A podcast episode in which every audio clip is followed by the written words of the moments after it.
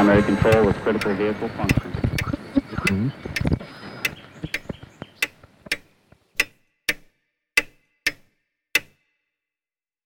Herzlich willkommen zu Zukunft Denken, Episode 51. Der Titel der heutigen Episode ist Vorbereiten auf die Disruption, ein Gespräch mit Herbert Sauruck und John Haas. Vielleicht kurz Bezug zu einer vorigen Episode. In Episode 42 habe ich schon mit Herbert über gesellschaftliche Verwundbarkeit gesprochen, zwar mit einem starken Fokus auf Blackouts und die Gründe dafür, sowie die Risiken eines möglichen Blackouts, die nach wie vor zu wenig im Bewusstsein sind. Wenn wir aber die Reaktion auf etwa die Covid-Pandemie in vielen Staaten beobachten, sowie den Umgang mit Energiesystemen, Stichwort Energiewende, so wird, glaube ich, mehr und mehr Menschen klar, dass eine Disruption, also ein wirklich katastrophaler Einschnitt in ihr Leben, also ein Kollaps etwa der gewohnten Prozesse der Moderne, durchaus möglich, wenn nicht gar wahrscheinlich ist. Ein Blackout der Stromversorgung, wie mit Herbert in der vorigen Folge besprochen, ist nur eine der zahlreichen möglichen Auslöser von Disruptionen des gesellschaftlichen Lebens, dies allerdings mit unter Umständen globaler Dimension. Ich freue mich daher, in dieser Episode ganz besonders wieder mit Herbert Sauruck zu sprechen, aber auch mit John Haas.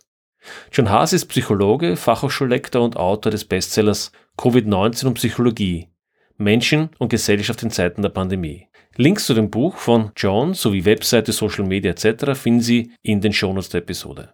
Herbert Sauruck ist internationaler Blackout- und Krisenvorsorgeexperte, betreibt einen Fachblog zum Thema und Links zu Herberts Blog der Österreichischen Gesellschaft für Krisenvorsorge, aber auch der Initiative Mach mit, Österreich wird krisenfit, sowie zu seinen Social Media Accounts sind ebenfalls in den Shownotes zu finden. Vielleicht diesmal kurz Referenzen zu drei vorigen Episoden, die inhaltlich gut zu dem passen, was wir in dieser Episode besprechen werden. Erstens, wie schon gesagt, Episode 42 mit dem Titel Gesellschaftliche Verwundbarkeit, ein Blick hinter die Kulissen, eben das erste Gespräch mit Herbert. Episode 45 mit dem Titel mit Reboot oder Rebellion aus der Krise mit einem Fragezeichen und Episode 17 über Kooperation. Und noch ein kurzer Hinweis wieder für neue Hörer. Jede Episode des Podcasts steht an sich für sich alleine und kann auch für sich genommen gehört werden, aber ich versuche doch ein größeres Bild zu malen. Jede Episode ist inhaltlich auch eher abgehoben von konkreten Ereignissen. Es macht daher Sinn, auch in frühere Episoden reinzuhören. Sie können den Podcast auf der Webseite, in Spotify oder auf YouTube hören ich empfehle aber die Installation einer beliebigen Podcast-App für Ihr Smartphone oder Computer und dort dann ein kostenloses Abo dieses Podcasts. Damit sind Sie datensparsamer unterwegs und versäumen auch keine Folge. Und damit genug der Vorrede und zum Gespräch mit John und Herbert. Hallo Herbert Sauruck, hallo John Haas. Hallo. Wir wollen heute über die Vorbereitung auf die Disruption sprechen. Ich hatte ja schon ein Gespräch mit Herbert vor einiger Zeit und da hatten wir doch relativ stark das Thema Blackout zum Thema. Und ich glaube, das Thema Disruption ist vielleicht ein etwas allgemeineres. Es gibt eine Reihe von Bedrohungen für die Gesellschaft, die teilweise vielleicht auch als direkte Folge der Moderne zu sehen sind, also durch technische Systeme, durch Prozesse der Moderne. Dann haben wir natürlich das heutige Maß der Globalisierung oder zumindest der Überregionalisierung vieler Prozesse, was dann unter Umständen dazu beitragen kann, dass bestimmte Krisen, Probleme, Konflikte natürlich auch relativ schnell überschwappen können. Letztens hatten wir Blackout gesprochen. Es gibt natürlich eine ganze Reihe von anderen Ereignissen, die zu Disruptionen führen können. Wir sehen gerade Covid-19 als Beispiel für Pandemien. Konflikte großer politischer Systeme vom Kalten bis zum heißen Krieg, Finanzcrash über 2008, der beinahe die Weltwirtschaft torpediert hätte. Supply Chain Themen, wie wir sie im Augenblick gerade sehen, die sagen wir mal durch die Optimierungen der 90er Jahre letztendlich verursacht wurden. Es gibt Dinge wie Carrington Events, die kaum jemand auf dem Radar hat, IT-Störungen, Hackangriffe und und und. Ich möchte es die ganze Liste nicht erst eine Stunde lang aufzählen. Die Idee wäre, wir haben eigentlich eine ganze Reihe von möglichen Disruptionen, die aus der Moderne, wenn man so möchte, entspringen. Und ich möchte mal mit einer allgemeinen Frage anfangen. Wie passt eigentlich Moderne und Krise zusammen? Denn wenn man so mit quasi normalen Menschen spricht, dann bekommt man eigentlich meistens die Antwort, na, es hat doch eh mal alles funktioniert, wir haben immer Strom gehabt, Wasser, im Supermarkt hat es auch immer noch was zu essen gegeben. Also vielleicht im Vergleich zu Generationen, die vielleicht im 19. 18. Jahrhundert gelebt haben, wo es vielleicht die Krise das Alltäglichere war. Was ist eigentlich das Problem? Was ist das Thema in der Moderne? Ja, ich würde gerne darauf einsteigen, weil das auch mein Thema in meiner Masterthesis vor zehn Jahren war. Dieser Umbruch, dieser gesellschaftliche Umbruch, in dem wir stecken, als übergeordnete Klammer, von dir wahrscheinlich jetzt das Moderne bezeichnet. Ich habe das äh, den Übergang zur Netzwerkgesellschaft eben gesehen. der eigentlich schon in den 1950er Jahren mit den Computern oder mit der Entwicklung der Computern begonnen hat, aber jetzt in den letzten Jahrzehnten durch die steigende Vernetzung und Komplexität an ja, Fahrt aufgenommen hat und wo jetzt einfach viele Dinge in Frage gestellt werden aus dieser alten Welt, aus der Industriegesellschaft, also die Vorläufergesellschaft oder das Vorläufermodell und wo jetzt einfach verschiedene Denkrichtungen aufeinandertreffen und immer heftiger aufeinandertreffen, auch weil die alte Welt nicht mehr funktioniert, wie sie sehr erfolgreich funktioniert hat. Und ich glaube, dass das in vielen Bereichen noch viel zu wenig bewusst ist, dass diese technische Vernetzung einerseits zu mehr Komplexität und damit zu anderen äh, Verhalten, Charakteren führt, wir aber noch im Bildungssystem ganz speziell noch in dieser alten Industriewelt unterwegs sind, in Silos, in Institutionen, Abteilungen und so weiter organisiert sind und eigentlich unser Alltag immer häufiger ganz anders tickt und der, auch dieser Konflikt, der hier aufbricht und auf der anderen Seite auch von technischer Seite wir haben es eben besprochen zum Thema Blackout, aber das ist eigentlich nur ein Beispielszenario für große Umbrüche. Und in letzter Konsequenz geht es immer um diese Lieferkettenengpässe oder Unterbrechungen, die die größere Gefahr sind, egal was dann das Auslösereignis ist. Das kann auch ein weitreichender Cyber-Inzident sein, wo einfach große Teile ausfallen und dann kann ich die Logistik nicht mehr synchronisieren. Und daher kann man sagen, ja, es ist jetzt mit diesen Umbrüchen durchaus erhöhtes Ausfallrisiko gegeben. Beziehungsweise auch, weil wir hier in einer Weise diesen Umbruch auf technischer Ebene machen, ohne uns der Nebenwirkungen bewusst zu sein. Weil das ist ein großes Thema. Zeitverzögerte Wirkungen, kleine Ursache, große Wirkung von Komplexität, steigende Dynamik, äh, Irreversibilität und du hast das eher in ein paar Folgen ganz gut beschrieben, was da alles zusammenhängt. Und ich glaube, dass das in der breiten Masse noch nicht angekommen ist. Und wir versuchen es halt, dieses alte Weltdenken, Strukturen aufrechtzuerhalten und das wird scheitern. Ne? Und daher glaube ich auch wichtig, das heutige Gespräch da vielleicht ein paar Denkrahmen zu öffnen. Wie kann man vielleicht mit sowas umgehen? Was ist dazu notwendig? Und vor allem, dass man dieses Beharrertum auf die alte Welt vielleicht ein bisschen reduzieren und versuchen, neue Wege zu gehen, weil die fertigen Lösungen gibt es auch nicht, weil sonst werden sie schon implementiert. Aber John, das würde für mich jetzt bedeuten, wir kommen von einer alten Weltpsychologie auf eine neue Weltpsychologie? Naja, also ich möchte vorher nur voranschicken, dass, dass es überhaupt den Begriff Disruption gibt, dass, er, dass über den Begriff diskutiert wird, dass Mittel und Wege gesucht werden, die Disruption zu verhindern, zeigt ja die grundlegende Haltung einer Funktionserwartung. Die Erwartung, dass die Welt so funktioniert, wie sie gewollt wird und wie sie geplant ist.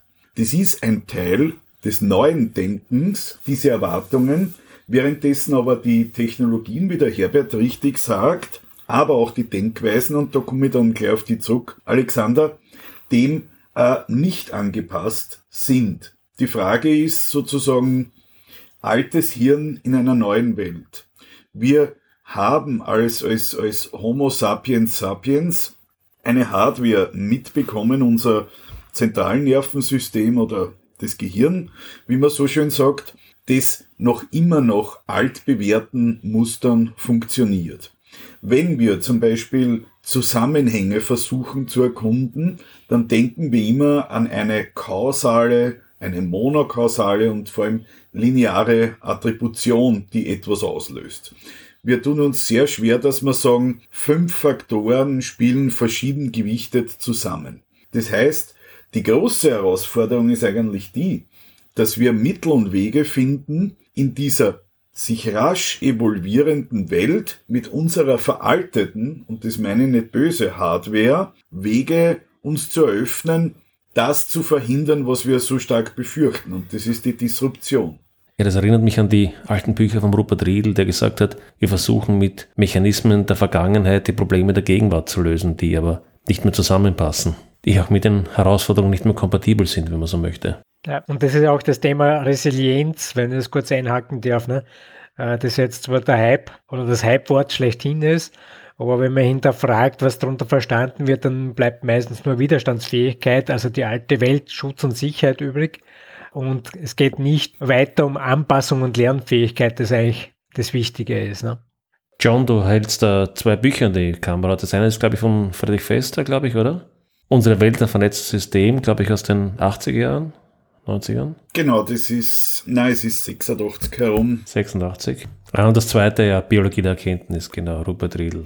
Wunderbar. Aber zumindest hätte ich uns jetzt einmal so weit verstanden, dass wir das Thema der Disruption allgemeiner, genereller betrachten und nicht nur auf ein spezielles Thema bezogen, zum Beispiel auf äh, den Blackout. Also nicht nur auf einzelne spezifische Ereignisse gedacht. Das heißt, das würde bedeuten, dass wir uns in einem allgemeineren Sinne auf mögliche Disruptionen und Störungen vorbereiten müssen, darüber nachdenken sollten und nicht so sehr in den seltenen einzelnen Kategorien zu denken. Genau, das ist der Punkt. Für mich ist eben das Thema Blackout ein Beispielszenario, das für die meisten Menschen am greifbarsten ist, weil sie relativ rasch realisieren, da bin ich dabei. Das kann nicht nur die anderen treffen, sondern auch mich. Und wenn ich mich mit dem einmal beschäftigt habe und auch von der Disruption jetzt, von der Versorgungsunterbrechung her, ist das das Heftigste, was uns wahrscheinlich kurzfristig treffen kann. Außer Carrington erwähnt, dass wirklich die Infrastruktur zerstört, dann wäre es noch eine Dimension schlimmer. Aber da kann man sich nicht mehr wirklich vorbereiten. Der geht es mir auch im generell um Krisenvorsorge generell. Das beginnt mit dieser Basis Eigenversorgungsfähigkeit, dass ich zumindest 14 Tage überleben kann, wenn es ein größeres Problem in der Logistik geben sollte, damit ich überhaupt in eine Chance komme, auch als Gesellschaft äh, wieder was aufzubauen, wiederherzustellen und was weiterzuentwickeln und vielleicht auch Neues zu machen. Aber derzeit fehlt uns diese Grundüberlebensfähigkeit und das finde ich ist eine absolute Gefahr für unsere Gesellschaft.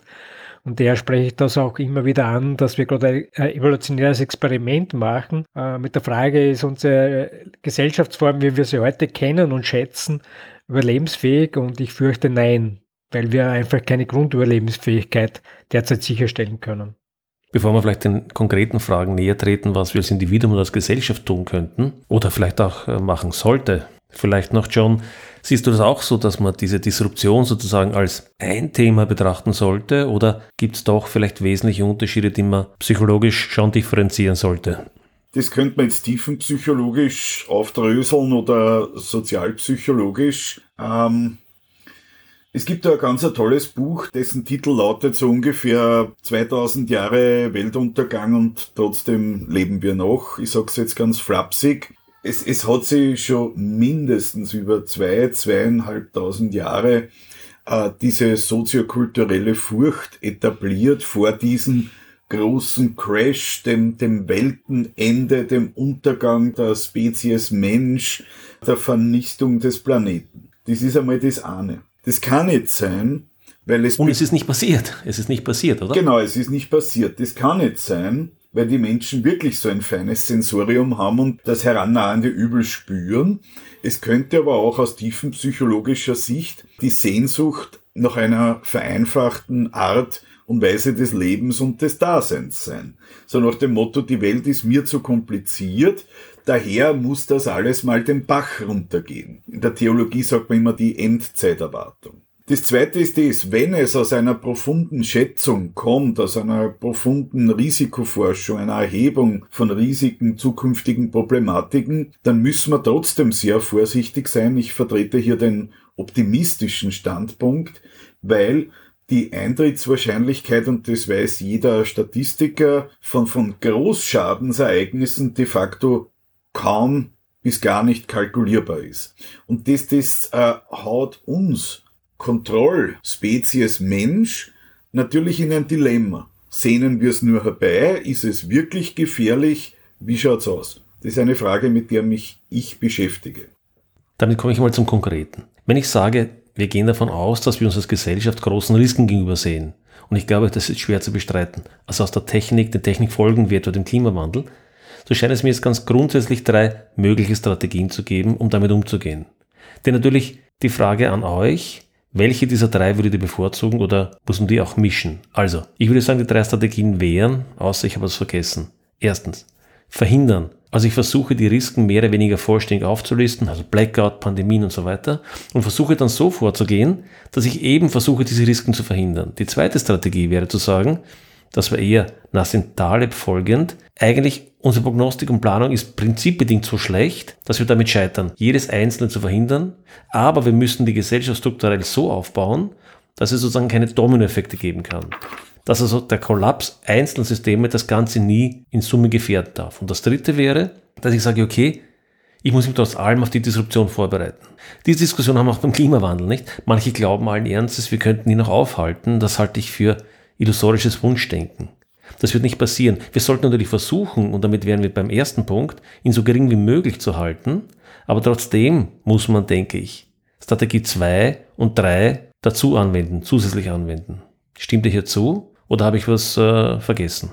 Also ich würde dem vollkommen zustimmen, weil eben die erste Möglichkeit mehr oder weniger ausscheidet, äh, weil ich erstens nicht alles erfassen kann, weil es immer Überraschungen gibt. Zum anderen, wenn ich es auch weiß, nehmen wir jetzt das Thema Blackout her, aber wenn da so viele Akteure involviert sind, die unterschiedliche Interessen verfolgen, dann komme ich mit der Risikomitigierung eigentlich nicht hinterher und äh, dann kann ich zwar in meinen kleinen, und das ist ja, was ich erlebe, in kleinen meinen äh, Misthaufen, sage ich mal, schön optimieren und alles richtig machen.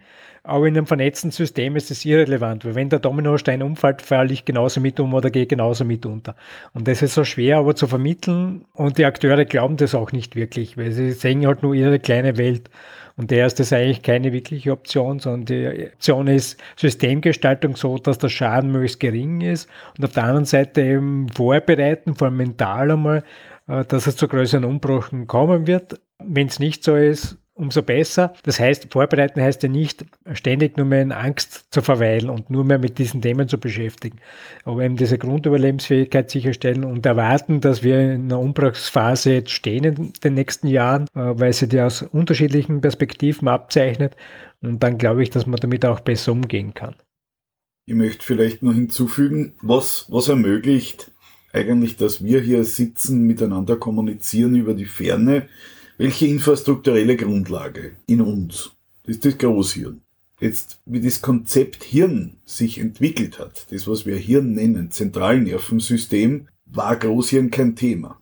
Da gab es so etwas wie ein, ein Urhirn, ein, ein Knotenhirn, äh, das letzten Endes so erfolgreich war, dass sich dieses System nicht mehr umbauen konnte. Das hat die Spezies so weitergebracht. Es hat sich eine zweite Schicht drüber gelegt, die mehr ermöglichte. Ich spreche da vom Mittelhirn, wo man heutzutage sagt, da ist der Vortrieb drinnen, da ist die Lustgewinnung drinnen, die Emotion. Ein neues Spektrum an Möglichkeiten ist erwacht. Dann sind aber natürlich auch wieder äh, Lebewesen daran zugrunde gegangen, an dem Vorwärtstrieb. Und dann ist als dritter Layer, als dritte Schicht das Großhirn entstanden, das sozusagen als Gegengewicht zum Mittelhirn wieder ein bisschen so auf die Vernunftbremse gestiegen ist. Und ich sehe das auch unsere Beschäftigung mit der Disruption als eine Transformation von einer Zeit des Wollens, des unbedingten Wollens in eine Zeit des Erwägens, des möglichen Könnens und des Sollens. Es ist, sieht es in Summe als einen positiven Prozess. Das ist natürlich jetzt eine sehr abstrakte Stellungnahme, aber ich hoffe, dass ich die trotzdem anbringen darf. Das bringt mich auf zwei weitere ergänzende Fragen. An John gerichtet vielleicht. Siehst du auch die Analogie zur Gesellschaft, wie sich die Gesellschaft mit diesen Mechanismen weiterentwickelt hat? Und vielleicht ergänzend hinzu, weil Herbert, glaube ich, einen sehr kritischen Faktor genannt hat. Wir sollten uns vorbereiten, resilienter zu werden und wenn dann aber das Unglück nicht eintritt, eigentlich umso besser. Das Problem ist nur, es heißt, glaube ich, Vorbereitungsparadoxon, ich weiß es nicht genau, ob ich das richtig in Erinnerung habe, aber die Idee ist, wir sagen der Gesellschaft quasi, ihr müsst euch auf Covid vorbereiten zum Beispiel. Nehmen wir mal an, die Covid-Reaktion wäre nicht so fatal daneben gegangen, wie sie ist, global gesehen, und der Virus wäre schon in China und durch schnelle globale Reaktion erstickt worden. Dann werden wir heute vielleicht die Superschlauen hören, die sagen, Ihr seid ja verrückt, ihr habt Millionen ausgegeben in den letzten Jahren, um euch vor Covid vorzubereiten. Schaut, es ist nichts passiert. Alles rausgeworfenes Geld, oder? Das Präventionsparadox ist es. Danke, Präventionsparadox, genau. Ja, aber das ist, glaube ich, auch Teil wieder Bildung. Nicht? Wir haben die Grundlagen nicht und, da müsste man in den Schulen anfangen, einfach diese Dinge auch zu vermitteln, dass das selbstverständlich ist. Und wir haben das jetzt über die letzten Jahre, Jahrzehnte nicht gehabt und natürlich sind jetzt die meisten damit überfordert und weil die Grundlage fehlt. Und da ist, glaube ich, der Ansatz zu suchen, dass man das, diese Basisvorsorge auch wieder in Schulen und so weiter integriert damit ich einfach das mitbringe, um mit solchen Dingen auch dann umgehen zu können und auch dann eine richtige Risikoeinschätzung. Der Gerd Gigerenzer predigt das immer, uns fehlt die Risikokompetenz, um Zahlen richtig einzuschätzen oder auch solche Verläufe. Ne? äh, exponentieller Verlauf. Nicht? Wir haben geglaubt, es geht uns eh nichts an und ja, zuerst schaut es so aus und auf einmal kommt man mehr hinterher und das ist, glaube ich, das große Thema auch dabei. Aber dann werden wir doch mal etwas konkreter. Wenn wir sagen, okay, wir sollten uns vorbereiten, beginnen wir vielleicht einmal mit der individuellen Ebene und wir können dann ja danach auf die gesellschaftliche und auch äh, systemische Ebene weitergehen. Was soll ich überhaupt, beziehungsweise kann ich überhaupt auf individueller Ebene machen? Jetzt einmal rein praktisch gesehen. Und dann vielleicht auch die Frage ergänzend an John. Wie kann man hier psychologisch unterstützen, dass die Menschen das auch tun? Oder verängstige ich vielleicht hier Menschen und erreiche im schlechtesten Fall sogar das Gegenteil? Es gibt ja alle möglichen äh, paradoxen Effekte, die hier wirken könnten. Aber vielleicht einmal zunächst an Herbert. Was sind praktische Tipps, die man als Individuum tun sollte? Ja, das jetzt rund um Blackout ist das Thema 14 Tage mit dem, was ich im Alltag brauche, überleben können und das selbst vorrätig haben. Das beginnt mit zumindest ein paar Liter Wasser, damit ich zumindest die Phase 1, wenn der Strom weg ist und möglicherweise die Wasserversorgung ein Problem hat, überleben kann. Das ist regional unterschiedlich. In Wien komme ich mit weniger aus, wie zum Beispiel in vielen Großstädten in Deutschland, wo, wo die Wasserversorgung zeitnah ein Problem darstellt. Dann Lebensmittel, Nudelreis, Konserven, das, was ich halt sonst auch esse, äh, um 14 Tage damit auszukommen. Das heißt, ich kann bereits wieder kochen, aber ich kann nicht einkaufen gehen. Wenn ich äh, Medikamente brauche, wichtige, dass ich da auch entsprechend habe. Kleinkinder oder Haustiere brauchen auch besondere Aufmerksamkeit. Und das ist eigentlich schon das Wichtigste und das kann man dann erweitern mit ein paar zusätzlichen Dingen, eben Beleuchtung jetzt für Dunkelheit, möglicherweise ein Gaskocher für Kleinkinder, damit ich da auch was warm machen kann äh, und solche einfachen Hilfsmittel und sonst geht das schon. Und das andere, was ganz zentral ist, dass man versucht, das nicht alleine zu machen, sondern wir können nur gemeinsam überleben. Das geht, indem wir einfach versuchen, zusammenzuhelfen, was geht. Jeder bringt unterschiedliche Fähigkeiten, Know-how auch mit und bei einem großen Chaos, wie eben beim Ausfall der Telekommunikation, zerfällt die Gesellschaft in Kleinstrukturen. Wir können uns nur mehr in der Familie und dann in der Nachbarschaft helfen. Und jeder, der erwartet, die anderen, wenn das schon machen, der muss mal zu Ende denken. Wenn alle betroffen sind, kann niemand allen helfen. Und es geht nur, wenn wir uns selbst bei der, beim Krawattel nehmen und versuchen, gemeinsam das wieder herzukriegen und auch für den Wiederanlauf. Das kann keine Regierung oder sonst irgendwer steuern, weil wenn alle betroffen sind, alle Unternehmen und so weiter, dann muss jeder im, im, Rahmen seiner Möglichkeiten, die er dann noch hat, versuchen, zum Gelingen des Wiederanlaufs beizutragen, ohne dass er irgendwelche Vorgaben kriegt, sondern das, was da ist, bestmöglich zum Einsatz bringen. Und das wird sich dann wieder synchronisieren, je länger das stabil ist. Und dann können wir wieder über das Alte nachdenken, ob wir das weiter betreiben wollen oder ob wir vielleicht neue Strukturen schaffen, damit es in Zukunft nicht mehr so heftig werden kann. Und das andere ist dann vor allem Mental, Psychologie und das darf da John näher ausführen. Ja, prinzipiell glaube ich, ist es nie schädlich, in regelmäßigen Abständen sowas wie eine Bestandsaufnahme von mir selber vorzunehmen, von meinem psychischen Apparat. Welche Mechanismen treiben mich? Welche Mechanismen halten mich ab? Was glaube ich an mir erkannt zu haben oder was möglicherweise scheint mir verborgen zu sein. Was sagen da andere dazu? Das ist einmal sowas wie die, die Ich-Kompetenz. Das zweite ist das, die Imagination, die mentale Vorbereitung, die aktive Beschäftigung mit Szenarien der Disruption, beginnen vom Blackout bis hin zu, keine Ahnung, irgendwelchen sozialen Ausnahmezuständen, gelingt besser, wenn ich es A einmal prinzipiell für möglich halte, die psychische Stabilität vorausgesetzt, über das rede ich dann noch, und B, wenn ich die Mechanismen des Ablaufs kenne und meine Möglichkeiten der Intervention, um das Gröbste für mich und für meine Umwelt zu verhindern. So. Und jetzt ist die Frage, die der Alexander natürlich auch gestellt hat, der sagt, naja, wenn wir darüber sprechen, lösen wir da das Drama nicht aus oder ist der Schaden nicht größer im Vergleich dazu, wenn wir nicht darüber sprechen würden? Nein. Prinzipiell ist es so, und das ist leider der Preis des Dialogs, dass wir, wenn wir über Problemthemen sprechen, gewisse Gruppen, Menschengruppen mit einer psychischen Disposition, die eher im Bereich des Ängstlichen oder Depressiven ist oder möglicherweise im Bereich des Wahnhaften, dass diese Personen diese Ideen vereinnahmen können und letzten Endes stärker darunter leiden, obwohl das vorhergesagte Szenario nicht eintritt. Sowas ist nur zu mindern durch eine vernünftige, rationale Aufklärung. Da sind sowohl die Regierungen gefordert, da sind auch die redaktionellen Medien gefordert. Und die dritte große Gefahr, vielleicht können wir noch drüber reden, ist sozusagen das Individuum als Medienproduzent, nämlich die sozialen Medien. Mit unserem Steinzeithirn, wie ich gern sage, aber das meine ich wirklich nicht böse, es ist das wunderbarste Organ im ganzen Universum, aber mit unserem Steinzeitgehirn sind wir nicht in der Lage, das äh, zu durchschauen, die Mechanismen teilweise, außer wir beschäftigen uns sehr lange und auch unser Agieren, um es abzuschließen, ist eigentlich auf eine Gruppengröße von maximal 200 Personen ausgelegt und da sind wir schon beim Thema Small is Beautiful. Ja, aber da machen wir schon eine, hm, eine sehr spannende Frage auf. Du hast gesagt, zu einem gewissen Maß verlässt man sich dann doch auf rationale Aufklärung, Politikstrukturen, Medien oder was weiß ich. Aber irgendwie, zumindest mir geht es so, ich finde mich im Augenblick in einer Welt wieder, wo ich kaum Medien finde, denen ich die Kompetenz zuspreche, mit den wesentlichen Themen der Welt sinnvoll umzugehen.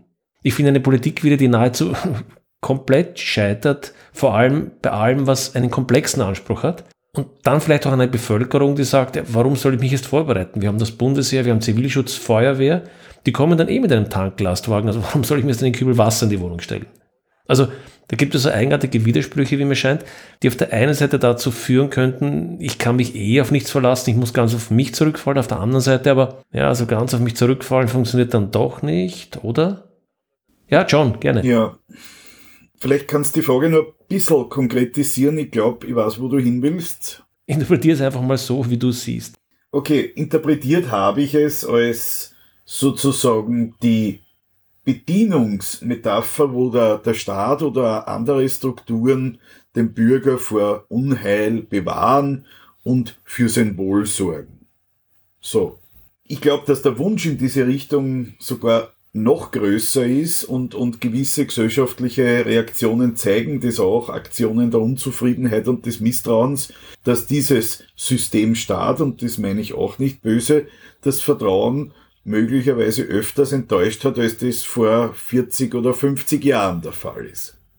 Allerdings ist der Lernprozess ein langer und der geht über Generationen, weil wenn man der Opa schon sagt, ich bin mit 65 in Pension gegangen, ich will jetzt nicht über das Pensionsalter reden und bei dir wird das auch nur so sein und dann kommt vielleicht mein Vater daher und sagt, naja, musst schauen, dass du nur mit 65 in Pension gekaust oder vielleicht musst du eh bis 72 arbeiten, haha, dann dann tut es was mit dem Menschen. Die Frage ist nur, welche Kompetenz habe ich, um das richtig einzuordnen? Wer ist denn da verantwortlich? Die böse Wirtschaft, die bösen Strippenzieher, vielleicht mein eigenes Unvermögen, selber etwas zu tun, etc. etc.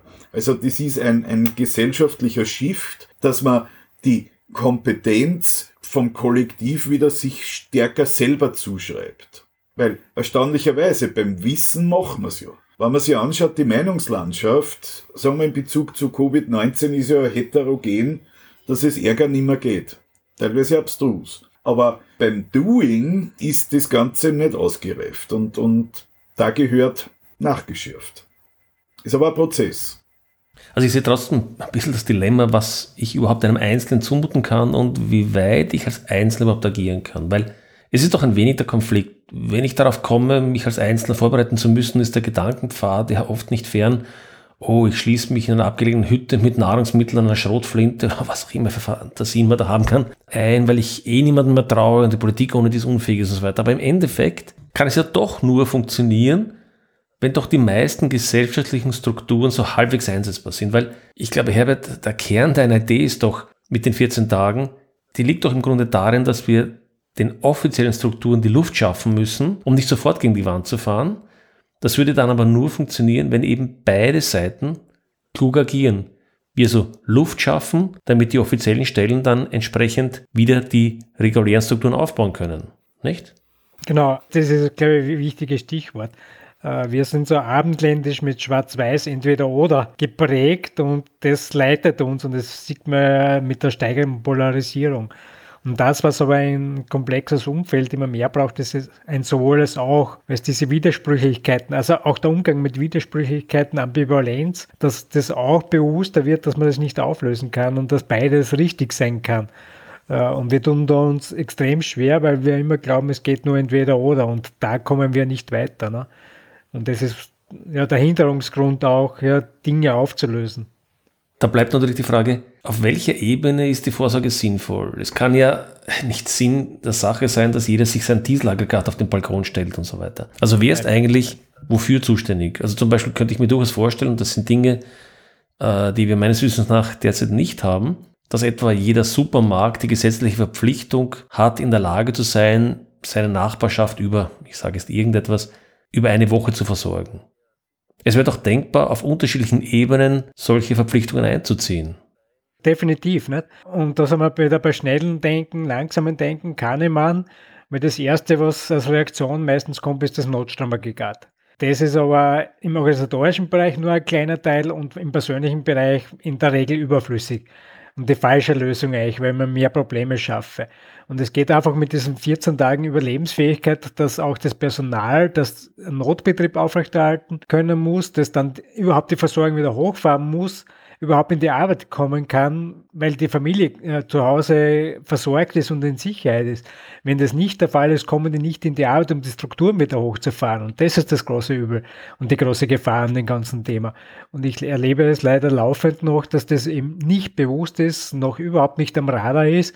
Man redet immer nur irgendwann ein Teilproblem, aber das ist nicht wirklich die wirkliche Problematik an der Sache. Ne? Und natürlich wäre sinnvoll auch wieder auf den anderen Ebenen. Und das ist ja mein zweiter Baustein, die Gemeinden.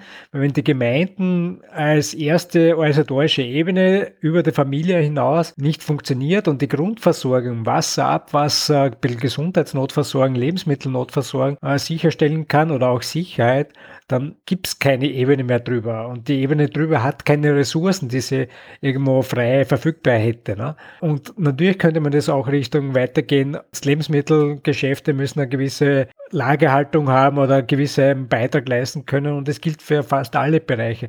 Das haben wir jetzt auch bei Covid gesehen, nicht? wenn wir festgestellt haben, wir haben keine Schutzausrüstung mehr, überhaupt nichts. Es kommt alles aus Asien und dann mit kriminellen Machenschaften, damit man überhaupt irgendwas noch kriegt. Und das ist ein bisschen, was wir in den letzten Jahrzehnten durch diese hohe Versorgungssicherheit, speziell in Mitteleuropa, aufgegeben haben, sind Rückfallebenen. Und zwar auf allen Ebenen, von der individuellen Rückfallebene bis hin organisatorisch, Unternehmen, weil das ist totes Kapital und Effizienz, Effizienz, Effizienz und Optimierung und daher haben wir das alles ausgeschmissen. Und das geht bis zur Staatsebene, wo es eben auch nichts mehr gibt. Ne? Weil wenn das Bundesheer und die Polizei jetzt sagen, ja, äh, wir müssen jetzt selbst wieder die Hausaufgaben machen, damit wir bis 2024 hoffentlich so weit sind, dass die ersten Organisationseinheiten wieder autark sind, dann haben wir da verdammt viel liegen lassen. Vor 20, 30 Jahren waren wir als Militär über Wochen autark. Das war möglich. Das war auch einfacher noch, das muss man auch dazu sagen, weil nicht so hohe Auflagen, nicht so hohe infrastrukturelle Abhängigkeiten oder Aufwände, äh, weil wir einfach einfacher gelebt haben. Und du hast das in den einem Podcast oder in der einen Episode sehr gut gebracht, wenn man eine gewisse Kulturstufe eben erreicht hat und die bricht weg, dann fällt man nicht auf die nächste Ebene, sondern sehr weit runter.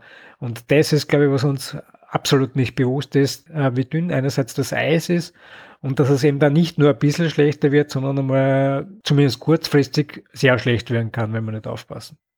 Was mich jetzt auf eine Frage für John bringt, weil äh, John, du hast vor das Stichwort äh, soziale Netzwerke eingeworfen. Das bringt mich jetzt auf zwei Dinge. Einerseits scheint es für verschiedene Aspekte jeweils eine richtige Skalierungsebene zu geben. Ja, also wenn wir von dieser Disruptionsvorbereitung sprechen, scheint das Individuum nur bedingt die richtige Einheit zu sein und der Staat als Ganzes oder die EU wohl auch nicht oder nur in bestimmten Aspekten.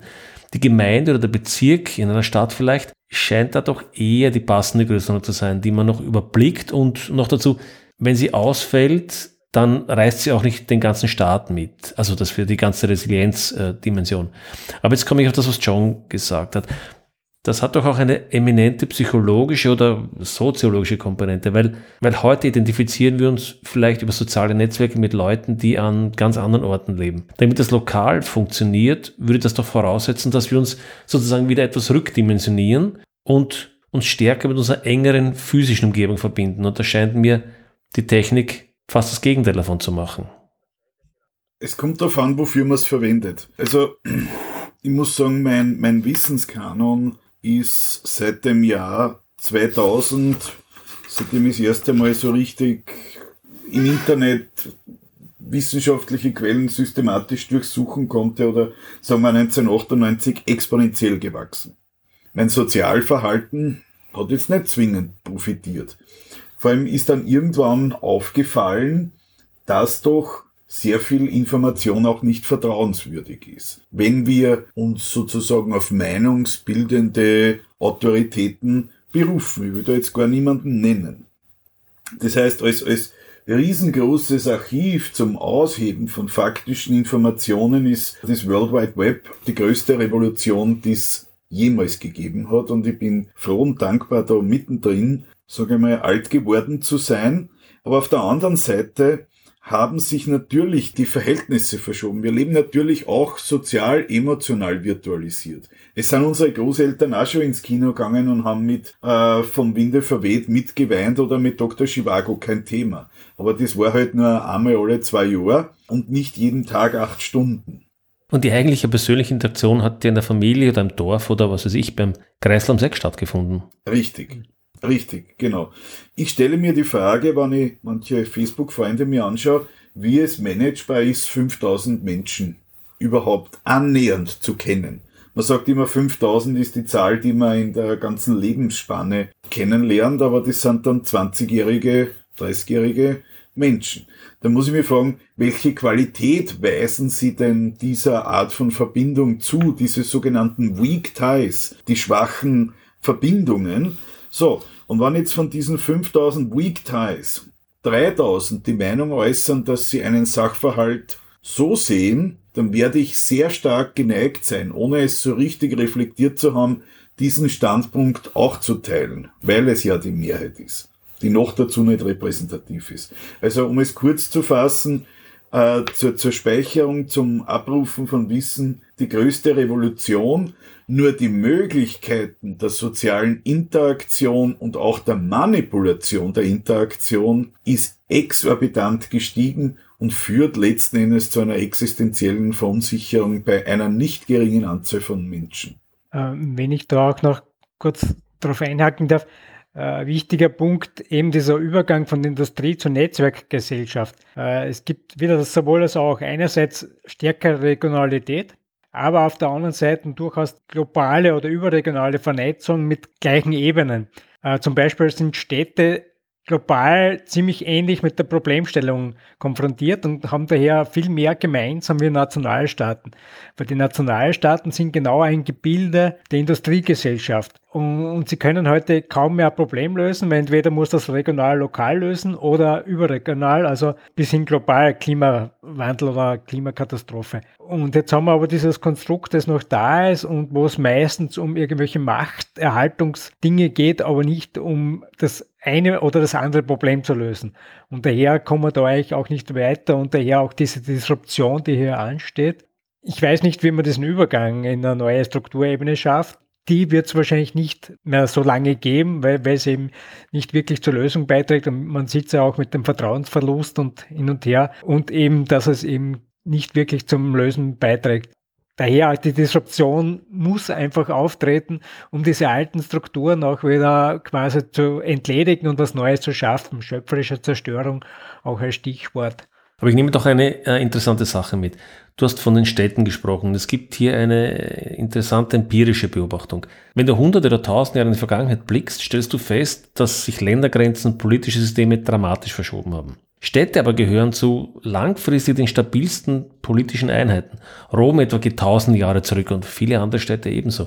Es scheint also so zu sein, denke ich, wenn man eine richtige Skalierung hat, dass diese eben besser in der Lage ist, mit Störungen, Disruptionen und so weiter umzugehen, als eben eine etwas größere oder kleinere Struktur. Das wäre doch eigentlich ein positives Bild, was man mitnehmen kann.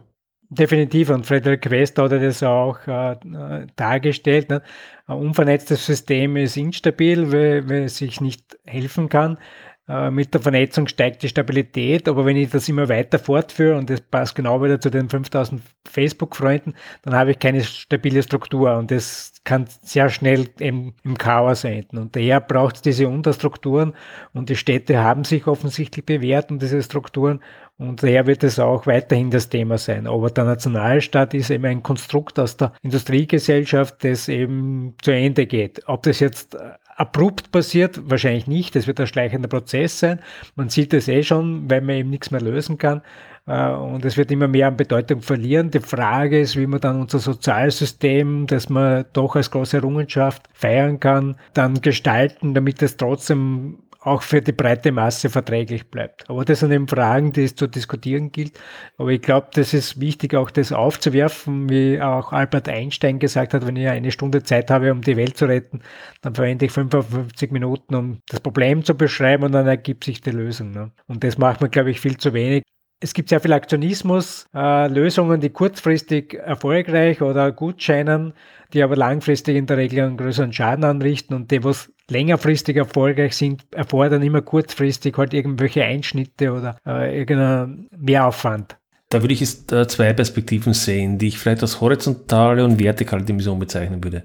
Auf die vertikale komme ich nachher zurück. Die horizontale Dimension ist für mich die Frage der politischen und damit vielleicht auch psychologischen Beschaffenheit der Personen, die in diesen politischen Kontext eingebettet sind. Und da wäre die Frage, wie John, wie du das siehst. Ganz gut gesprochen würde ich meinen, gibt es vielleicht eine linke Sicht, äh, die in einer klassischen Sozialdemokratie möglicherweise verankert war, also der Vorsorgestaat. Es hat ja geheißen, von der Wiege bis zur Bahre, die Idee, wir kümmern uns um dich, du bist in Strukturen eingebettet, du brauchst dich eigentlich um nichts kümmern. Ich karikiere das jetzt vielleicht etwas, aber so in etwa. Und auf der anderen politischen Seite habe ich vielleicht eher das Libertäre, ich kümmere mich um mich selbst, vielleicht auch noch um meine Familie, aber bewaffne mich unter Umständen sogar, ziehe mich zurück. Alles, was staatlich ist, Größeres zu tun hat, ist gefährlich, lehne ich ab. Nicht? Und da stecken ja auch psychologische Beschaffenheiten dahinter. Genau. Ich habe gerade vorher ein Interview mit Puls 4 gehabt, wo eine ähnliche Frage aufgetaucht ist. Und ich kann es prinzipiell nicht oft genug sagen, dass letzten Endes das Fortkommen der Spezies Mensch auf, auf sozialer Ebene von der richtigen Balance zwischen zwei Gegenpolen abhängt. Der eine Pol ist der kompetitive Pol, dass Menschen ineinander in einem Wettbewerb sind. Das ist per se bitte nicht schlecht. Und der andere Pol ist, dass Menschen miteinander kooperieren. Probleme haben wir dann, wenn das aus dem Ruder gerät und dieser kompetitive Faktor ist in den letzten Jahrzehnten und das ist natürlich auch ein Auswuchs des Kapitalismus, das ist aber auch nicht böse zu sehen, weil da geht's ja um Optimierung. Wir haben's gern alle optimiert, das ist ja auch bequem. Aber dabei wurde auf die Kooperation und auf die Interaktion vergessen. Und natürlich sind die gewählten Mandatare jetzt egal, wo in der westlichen Welt auch so sozialisiert und kennen und leben diese Prinzipien untereinander, mit uns und Kooperation versus Kompetition ist, Kompetition ist für mich eines, eines der wichtigsten Themen, dass man schaut, dass diese Balance aufrecht bleibt. Und vielleicht um, die, um den Kreis noch zu schließen, ich habe vorher gesagt, äh, Mittelhirn versus Großhirn, der Vortrieb alleine bringt uns ins Elend, weil wir, weiß ich nicht, über die Klippe stürzen oder, weiß ich nicht, der Venusfliegenfalle zum Opfer fallen. Die Hemmung alleine wird uns auch nichts bringen, sondern es ist die, die Balance. Es gibt diesen bekannten Film aus dem 83er Jahr, der heißt Kuyanis Katzi. Das ist in der Sprache der Hopi-Indianer, heißt das, äh, die Welt außerhalb der Balance. Da demonstriert anhand der Veränderung der, der Lebensumwelt, der Natur. Und ich glaube, es gilt diese Balance zu finden zwischen Wettbewerb und Kooperation. Ja, da sprichst du mir aus der Seele. Das ist für mich ein wahnsinnig wichtiger Gedanke. Da fällt mir ein, ich habe da kürzlich einen Artikel von Stuart Brand gelesen, den werde ich auch in den Shownotes verlinken. Er hat da so ein Schichtenmodell entwickelt, schnell versus langsam im weiteren Sinne. Im Schnellen liegen etwa Unternehmen Industrie. In den langsamen Schichten sind dann, was weiß ich, Infrastruktur, Verwaltung, Kultur, Natur. Und er sagt auch ganz klar, das Schnelle und das Langsame zerstört alles. Das Langsame allein aber endet in Erstarrung. Und aus diesem gesunden Spannungsfeld heraus kann eigentlich Fortschritt entstehen. Und auch von klügeren politischen Beobachtern hört man das heute, dass dieses Aufteilen in sogenannte progressive und konservative wenig Sinn macht. Nur progressiv würde man ständig alles ändern und damit vieles kaputt machen, weil man die Seiteneffekte nicht versteht. Ähm, und ist das konservative dominierend, dann würden wir erstarren. Also eigentlich ist es doch so, dass der gesunde Konflikt uns hier weiterbringt, sofern er nicht in Lager zerfällt. Das ist ein ganz wichtiger Punkt für Diversität als Überlebensmerkmal auch. Und das fällt uns eigentlich da ein bisschen. Und eben dieses Entweder-Oder-Denken. Und, und wir haben es ja in Österreich immer wieder gesehen in den letzten Jahren, wenn eine Partei irgendeinen Standpunkt einnimmt, dann muss die andere einfach den Gegenpol einnehmen. Und wenn sie vorher auch das andere gesagt hat, aber auf einmal ist es anders. Gerade Wehrpflicht als großes Thema, was meinen Bereich betrifft. Äh, und das macht keinen Sinn. Wir müssen schauen, wo wir das Beste aus beiden Welten zusammenbringen. Und dieses Kooperative, das fehlt uns leider immer mehr. Auch Mark Ellsberg hat es ja in seinem vorletzten Buch beschrieben, dass eigentlich vor 200 Jahren, glaube ich, war das, da ein bisschen falsch abgebogen worden ist und das falsch interpretiert worden ist, dass das Kompetitive einfach so Überhand gewonnen hat und dass wir eigentlich durch Kooperation viel mehr schaffen könnten. Ne? Wobei wieder Ausgewogenheit, das heißt nicht entweder oder. Ich habe vorgesagt, es gibt aus meiner Sicht zwei Dimensionen, die man beachten muss. Die horizontale habe ich genannt, aber es gibt auch noch eine vertikale, wo ich viel Sprengstoff darin sehe. Ich sehe heute eine große ökonomische Spaltung, wo sehr wenige Menschen über sehr große ökonomische und damit auch politische Hebel verfügen. Ich, ich habe lustigerweise zwei völlig unterschiedliche Podcast-Episoden gehört, beide von US-Intellektuellen, unterschiedliche Orientierung. Der eine, Douglas Rushkoff, der eher dem linken alternativen Lager zuzuordnen wäre, und der andere, Jaron Lanier, einer der Erfinder der Virtual Reality, Silicon Valley Unternehmer und so weiter. Und auch ein häufiger Kritiker aktueller technischer Entwicklungen wie soziale Netzwerke. Bemerkenswerterweise haben beide genau dieselbe Geschichte erzählt, nämlich sie wurden von Silicon Valley Milliardären eingeladen und befragt, weil diese Milliardäre davon ausgehen, interessanterweise, dass es zu einer Disruption kommen wird. Und sie wollten im Kern wissen, wie sie sich darauf vorbereiten sollen müssen sie sich eine Insel kaufen, eine Privatarmee oder was auch immer. Und da sind wir wieder bei der Psychologie. Da scheint sich eine ökonomische Elite intellektuell und auch von der Verantwortung, wie ich meine, vom Rest der Welt abzukoppeln. Da sieht man, auch an anderen Ideen, wie etwa der Singularität, Ray Kurzweil zum Beispiel. Bald werden wir unseren Geist in den Computer hochladen, dann sind wir von den Verbindlichkeiten der Welt quasi losgelöst. Nicht dazu gesagt, wer dann die Server betreibt, in denen sie vermeintlich leben und den Strom erzeugt. Aber mir geht es nicht darum, dass technisch machbar ist, äh, aber ich sehe da eine sehr schwierige Dynamik, dass diejenigen, die in der Welt handeln könnten, als erste das sinkende Schiff verlassen wollen. Wir bekommen nicht einmal unser Klima in den Griff, aber die Leute verlieren sich in alternativen Weltideen von eigenen Inseln über Singularität äh, bis vielleicht zur Kolonisierung des Weltraums und der Terraformung des Marses oder was weiß ich. Aber wer bleibt dann zurück? Das ist doch eine geradezu absurde und auch gefährliche Dynamik, die da läuft, oder? Ich muss jetzt Stellung nehmen, also mir steht es natürlich nicht an, äh, die intellektuelle Kapazität äh, des, des Ray Kurzweil zu kritisieren überhaupt nicht. Ich halte ihn für einen sehr intelligenten Menschen und Pionier in der Musik etc. Ähm, man muss aber ansagen, dass der gute Ray Kurzweil und was ich nicht, Elon Musk und wie, wie, wie die Epigonen alle heißen, nicht nur über eine Ratio verfügen, sondern auch über eine Emotio. Das ist einmal das eine.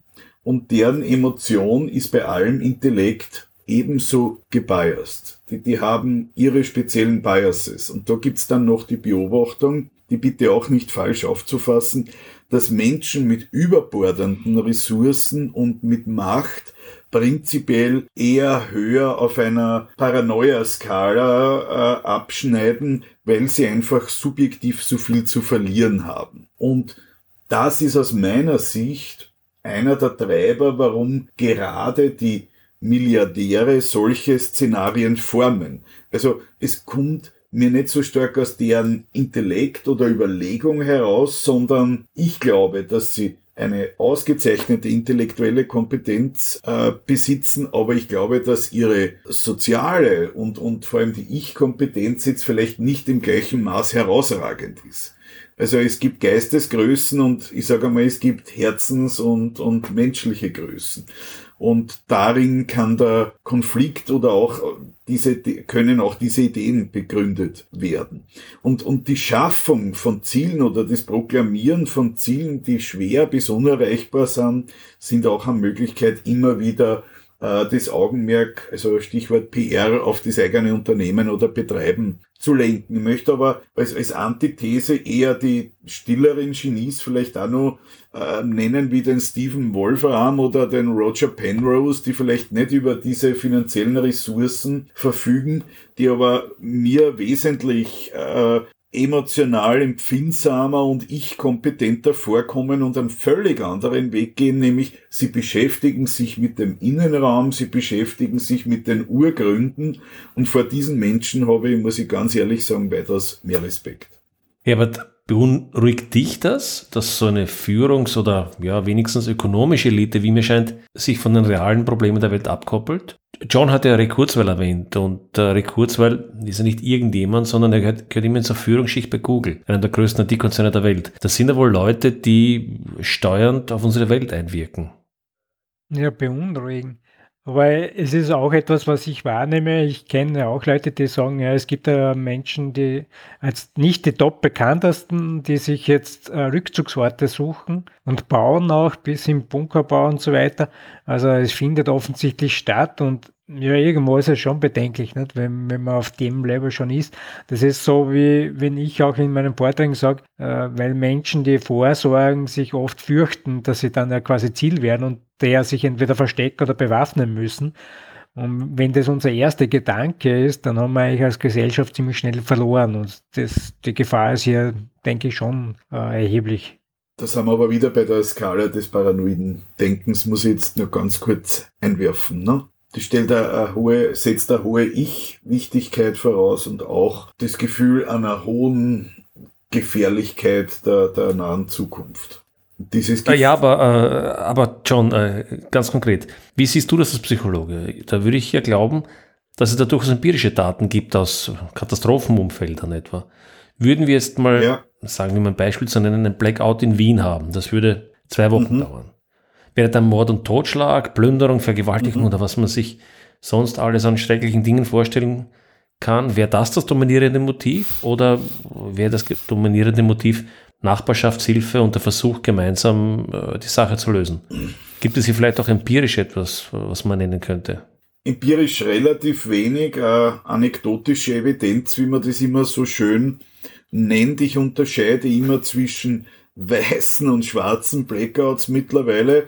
Äh, das, das, der klassische Prototyp des schwarzen Blackouts ist das 1977er New York Blackout mit, weiß ich nicht, 3000 Festnahmen in 24 Stunden vor dem Hintergrund eines gebeutelten Amerika im heißesten Sommer mit, mit Rassenthemen, mit, mit, mit, mit einer Stimmung der, der wirtschaftlichen Depression, des Zorns, der Frustration. Ja, da ist viel passiert. Schauen wir uns aber an, zum Beispiel ein weißes Blackout, wie zum Beispiel das 2005er Blackout im Münsterland, wo immerhin auch fünf Tage lang der Strom weggeblieben ist. Deutschland gänzlich andere Struktur. Ich will es jetzt nicht äh, schönreden, aber die Leute blicken nicht mit Schrecken zurück und auch die Kriminalstatistik ist jetzt nicht eine, dass man sagt, das war das gefährlichste Erlebnis. Also das heißt, es kommt auf, auf das Setting darauf an, in welchem Zustand ist die Gesellschaft, wie ist sie sozialisiert und wie, wie reagiert sie in der Mikroorganisation auf Konflikte. Es ist leichter mit einer Machete durch Wien zu laufen, als mit einer Machete durch, durch ein Dorf im Waldviertel zu laufen, weil die Wahrscheinlichkeit, dass man wer stoppt und dass sie das Problem reguliert oder reguliert wird, äh, ungleich äh, höher ist im, im Waldviertel. Und das, das ist wiederum ein Argument für Small is Beautiful und auch für das Selbstregulierende kleinerer Sozietäten. Also, um es, um es kurz zu fassen, ich glaube nicht, zumindest für Österreich, dass hier Mord und Totschlag herrschen würde. Meine Vermutung ist, dass möglicherweise einzelne Verbrechen geschehen. Die geschehen sowieso natürlich dann in höherer Zahl, aber es ist nicht dieses Armageddon, das wir vielleicht auch aus, aus The Walking Dead oder anderen Filmen kennen. Das erwarte ich nicht von Herzen glaube ich es nicht und ich erwarte es auch aus fachlicher Sicht nicht. Gut, das heißt ja eigentlich eine positive und optimistische Sicht. Das würde zumindest heißen, dass die Grundlage in die richtige Richtung zeigen. Wenn ich das mal zusammenfassen würde, hätte ich gesagt, und bitte korrigiert oder ergänzt mich, wenn ich äh, etwas falsch mitgenommen habe. Also einerseits, Vorbereitung und Beschäftigung mit der Disruption ist gesellschaftlich ein wesentlicher Prozess, um einfach auch das Denkmögliche zu erweitern vielleicht. Kollaboration unserer Gesellschaft ist etwas in den Hintergrund gerückt im Vergleich zum Wettbewerb. Das ist, glaube ich, ein Bereich, in dem man nachjustieren sollte. Ich habe zu diesem Bereich übrigens auch eine eigene Podcast-Episode gemacht, wird verlinkt. Dann aber scheint es mir sehr wichtig zu sein, dass wir aufgrund von Skalierungseffekten auf der richtigen ähm, Ebene operieren sollten. Wir können also wahrscheinlich nicht auf der Ebene von Europa operieren, wahrscheinlich nicht einmal auf staatlicher Ebene, also ergänzend vielleicht. Aber die wesentlichen tragenden äh, Krisenmaßnahmen müssen wahrscheinlich von kleineren Einheiten unternommen werden. Von Gemeinden, Regionen, vielleicht auch kleineren Städten. Auch im Sinne von Taleb, es sollte keine Dominoeffekte geben. Und weiters, Zusammenarbeit zwischen individuellen und systemischen Maßnahmen äh, sind wesentlich und die Vorbereitung durch Bildung. Habe ich irgendwas Wesentliches vergessen? Äh, ihr schüttelt den Kopf. Dann würde ich aber doch noch zum Abschluss gerne eine Frage stellen. Denn nichts ist ohne Risiko und auch Vorbereitung öffnet Risiken. Man könnte ja sagen, existenzielle Katastrophen sind ja sehr selten und wenn, wenn Sie es wild vorbereiten, kostet das möglicherweise auch sehr viel Geld. Was vielleicht noch schlimmer ist, wo Geld fließt, kommen natürlich Profiteure und Profiteure sind nicht notwendigerweise diejenigen, die äh, das Richtige tun, also das Richtige für die Gesellschaft tun. Können wir also überhaupt beurteilen, was gute Lösungen sind? Äh, wie sieht es mit der Gerechtigkeit aus? Reiche können sich ja wohl zwangsläufig besser vorbereiten als Arme. Was sind da eure Gedanken? Also bin ich ganz bei dir, dass es natürlich auch dann die Möglichkeit gibt, dass das wieder missbraucht wird. Und daher geht es nicht um die Absicherung von allem um jeden, sondern Einfachheit, ganz wichtige Einfachheit. Und das sind Lebensmittel für 14 Tage, kosten jetzt im Minimum rund 50 Euro für eine Person. Also ist für die meisten von uns, glaube ich, leistbar, vor allem wenn ich es nicht auf einmal einkaufe und schafft einfach einen ganz, ganz wichtigen Buffer. Und die anderen Dinge, da geht es einfach darum, auch im Vorfeld zu überlegen, was könnte es bedeuten, wenn da was schief geht, wie könnte ich dem begegnen, weil wenn ich das gleich in der Planungsphase mitdenke, dann ist das oft mit wenig Mehraufwand zu machen, wenn ich das nachrüsten muss. Und das ist uns leider verloren gegangen, dieses Robustheitsdenken einfach fix einzubauen und dahingehend auch vielleicht ein bisschen wieder Regulation zu reduzieren. Wir sind in so vielen Bereichen überreguliert, um alles abzusichern und das schafft eigentlich mehr Unsicherheit, weil uns die Handlungskompetenzen dann fehlen, um mit sowas umzugehen oder dann halt gewisse einfache Rückfallebenen nicht ermöglichen. Und daher wieder weniger ist mehr, uh, small is beautiful, ich glaube, das sind ganz wichtige Schlagwörter, mit denen man krisenfitter werden kann. Ich möchte nur unbedingt eines hinzufügen. Es gibt nicht nur die Kompetenzillusion, dass ich Dinge, dass ich glaube, Dinge zu können, die ich nicht kann, sondern es ist, glaube ich, sogar wesentlich wichtiger, wichtiger der Inkompetenzillusion vorzubeugen, durch den sozialen Vergleich, vor allem über die sozialen Netzwerke, durch das Betrachten der medialen Berichterstattung, kann mancher einer den Eindruck bekommen, dass er selber wenig wert wäre oder wenig zu Wege bringen würde. Das ist im Großen und Ganzen eine Illusion. Bösartig gesagt kann man sagen, diese Illusion wird vielleicht deswegen erzeugt, dass der dann mehr konsumiert, um besser ausgestattet, schöner, äh, schwergewichtiger, mächtiger zu sein. Achtung, die Menschen können nach wie vor viel, nur unterschätzen sie sich in vielerlei Belangen. Das, finde ich, ist ein wunderschönes Schlusswort. Vielen Dank, John. Danke. Herbert.